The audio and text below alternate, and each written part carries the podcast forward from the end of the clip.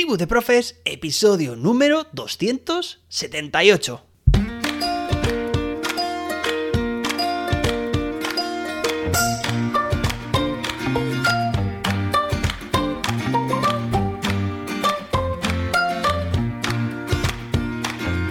Hoy es miércoles día 8 de febrero de 2022. Hoy tenemos un episodio muy interesante en el que vamos a analizar una herramienta, atención, con la que se puede identificar si un texto ha sido escrito, generado, redactado por un humano, por una herramienta de inteligencia artificial. ¿Te parece interesante? Bueno, pero antes de nada, ya sabes, me encantaría que compartieras este podcast con más docentes y lo valoraras con 5 estrellas. Y ahora sí, Venga, vamos al tema que nos ocupa, que es esta herramienta que por cierto ha sido desarrollada por la propia empresa OpenAI. Es decir, la empresa que ha creado ChatGPT ha sido la misma empresa que ha creado, ha desarrollado, ofrece a la población esta herramienta que va a permitir, o que de hecho permite, averiguar si un texto, como te he dicho anteriormente, es, ha sido o no creado por un humano. Tengo que decirte que, claro, esto por una parte, ahora entraremos en detalle con esta herramienta, pero tiene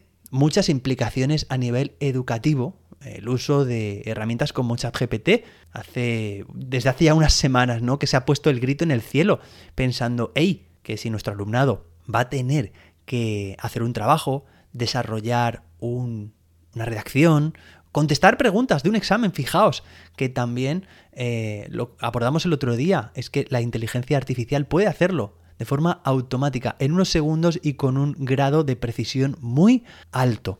Ahora, es cierto que conforme yo estaba diciendo estos ejemplos me estaban chirriando un poco las neuronas, porque claro, te habrás dado cuenta de que el tipo de producciones que acabo de decir, muchos de ellos, pues están enmarcados, ¿no? En un, digamos, en un enfoque bastante tradicional de la educación. Es decir, por ejemplo, he dicho examen, he dicho hacer un trabajo. Quizá deberíamos ser como docentes más creativos. Eh, hacer un trabajo, bueno, ya pensáis, ¿no? Eh, me refería pues a buscar información de un tema y plasmarla en un documento, papel, a mano o como sea, ¿vale? o digital. De hecho, Google tiene una herramienta desde hace ya varios años, que es el comprobador de plagios, ¿vale? Que se puede activar o desactivar cuando envías a tus estudiantes para la realización de un trabajo en presentaciones de Google o en documentos de Google, de manera que una vez que tu alumnado te ha entregado el trabajo, en este caso en formato digital, como te digo, tienes un porcentaje, digamos, de, bueno, se llaman los informes de originalidad, ¿Vale? Es que se puede ver de las dos partes, o es lo que han plagiado o lo que han escrito de forma original. Entonces, eh, lo que hace es, de cada trabajo, hace una búsqueda en Internet de forma literal, de manera que se puede ver, de hecho tú como docente, eso es muy interesante, puedes ver qué oraciones han sido copia y pega, por ejemplo, pues de otras páginas, como Wikipedia, como blogs, como artículos.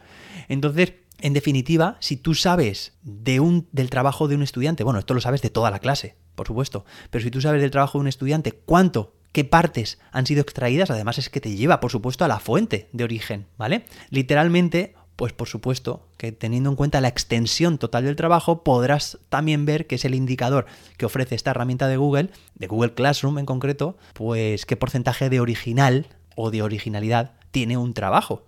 Por ejemplo, si tiene un porcentaje de originalidad de un 80%, pues bueno, ha hecho referencia a una serie de, contenido que estaba en la web, que aparte además también debemos eh, enseñar a nuestros estudiantes a referenciar. Es decir, por supuesto que es lícito, que está muy bien y que puede hacer que el trabajo sea válido referenciando otros textos. De hecho, los libros, ahora estaba leyendo, estaba terminando ya el libro de neurociencia para educadores de David Bueno, para el podcast, ya sabéis que hago con David Santos y Jordi Rodríguez. Y es un libro que hace muchas referencias a otros estudios. Bueno, este como cualquier otro, ¿vale? Entonces eso es bueno porque aporta credibilidad, siempre y cuando pues ese tipo de contenido se sepa referenciar. Si diga esto lo he eh, ubicado, ¿vale? Lo he encontrado, mejor dicho, de esta fuente, referencias de fuentes, y que no se atribuyan a la autoría a uno mismo. ¿De acuerdo? No, esta, esto, eh, esta frase la he dicho yo, no. Esta seguramente la hayas encontrado en un, en un libro, eh, en una página web. Entonces, referenciar está muy bien. Herramientas como la que ofrece Google Classroom, como te digo, los informes de originalidad también están muy bien, porque no es lo mismo un alumno que presente un trabajo un 80% de originalidad, además con las fuentes que ha consultado estén correctamente referenciadas, que un trabajo, por ejemplo, que tenga, pues no sé, un 50%, un 40%, un 20% de originalidad y además atribuyéndose la autoría de la mayoría de esos contenidos, ¿vale? Esto ya está, ya está. Pero sí que es cierto que, claro, ChatGPT interactúa con un lenguaje natural mmm, muy transparente y difícil de ser detectado. Sin embargo, por supuesto, los propios creadores de la herramienta, como te digo, OpenAI, claro, saben exactamente los patrones que sigue la herramienta al generar esos contenidos. Es decir, ciertas palabras que coloca eh, una a continuación de la otra, cierto tipo de estructura, ¿vale? Ciertos contenidos. Entonces, sí que es cierto que ofrecen una, digamos, la probabilidad de que un texto haya sido mmm, generado por, en este caso, ChatGPT. Claro, esto por una parte acabo eh, de contarte esta herramienta que la he probado y te digo consecuencias a nivel educativo, ¿vale? Bueno, llevo unos días creando un nuevo canal de YouTube, ¿vale? Que se llama IA, de inteligencia artificial, IA para ti. No sé si ahora, hoy miércoles, en el momento de publicar este episodio, estará ya o no público. Espero que sí, ¿vale? Porque pensaba, pienso hacerlo público estos días. Estoy generando, generando contenidos y es un canal dedicado única y exclusivamente a la difusión y la formación de los espectadores en herramientas de inteligencia artificial, no solo en el campo de la educación, ¿vale? Si quieres, pues puedes buscarlo y echarle un vistazo. En concreto, en uno de los vídeos probaba esta herramienta, ¿vale? Este identificador de inteligencia artificial. Y es cierto que todavía tiene limitaciones. Sirve y funciona bastante bien para textos en inglés. O sea que si eres profe en inglés o tus asignaturas se vehiculan en este idioma, pues genial. Es cierto. Y además eh, tú copias ¿no? el texto de la producción que quieras comprobar, lo pegas en el cuadro de texto que aparece en la web y directamente te dice si, bueno, pues creo que es probable que lo haya escrito eh, una herramienta de inteligencia artificial o creo que es probable que, lo haya, es, que no lo haya escrito una herramienta de inteligencia artificial. No es 100%, por eso dice utiliza la probabilidad, no es 100% fiable, pero en inglés al menos pues yo he hecho algunas pruebas, además se ve en el vídeo como copio textos de Wikipedia, como copio textos de, obras eh, de la literatura que han sido escritos por, escritas por humanos, por supuesto, y bueno, por ahora, ¿eh? ya veremos si luego habrá autores de literatura eh, artificiales, madre mía. Y funciona muy bien, ¿vale? Pero sí que es cierto que en español es una uh, actual limitación. Esto no quiere decir que lo siga siendo así siempre, ni, ni, nada por el estilo, porque seguro que en cuestión de un tiempo, y seguramente sea poco, esto también funciona en español, ¿vale? O sea que, eh, bueno, es por lo menos una, una ventana que vemos abiertos los que no utilizamos el inglés como lengua vehicular en nuestras clases, ¿vale? Y que más adelante podremos utilizar y aprovechar. Ahora bien, ¿qué implicaciones tiene esto en el mundo de eh, la educación? Bueno, pues creo creo que lo he dicho al principio, no sé, pero que debemos como docentes eh, aprovechar esta herramienta como si fuera pues una calculadora o como una fotocopiadora o como tantos inventos que ha habido en el pasado a los que nos hemos visto a veces reticentes a, a, utilizar. No, yo quiero que mi alumnado lo haga por sí mismo, yo quiero que lo calcule por sí mismo.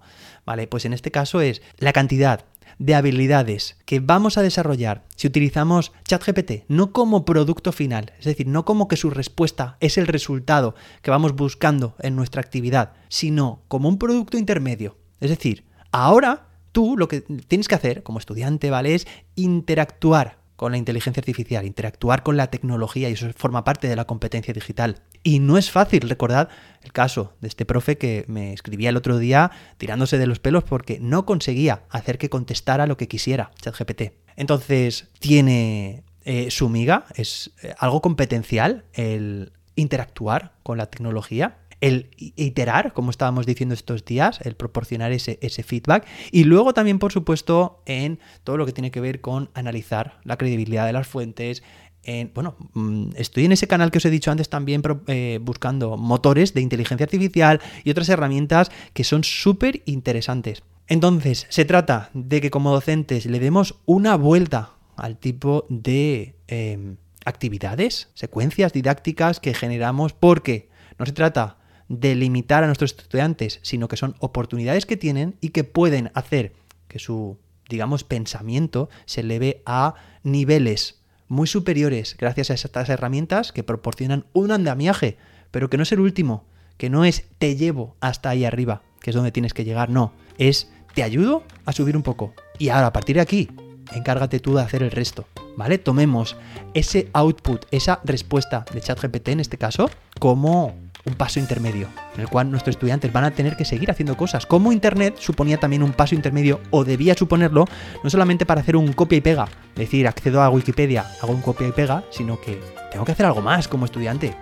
No, no puede ser, ¿vale? Eh, que la actividad acabe ahí, ¿vale? No sé si se ha entendido esto último, pero se trata de darle una vuelta de tuerca. Espero que te haya gustado este episodio. Seguimos analizando más herramientas, noticias e implicaciones educativas de la inteligencia artificial en el aula. Y nos escuchamos mañana jueves, con más y mejor.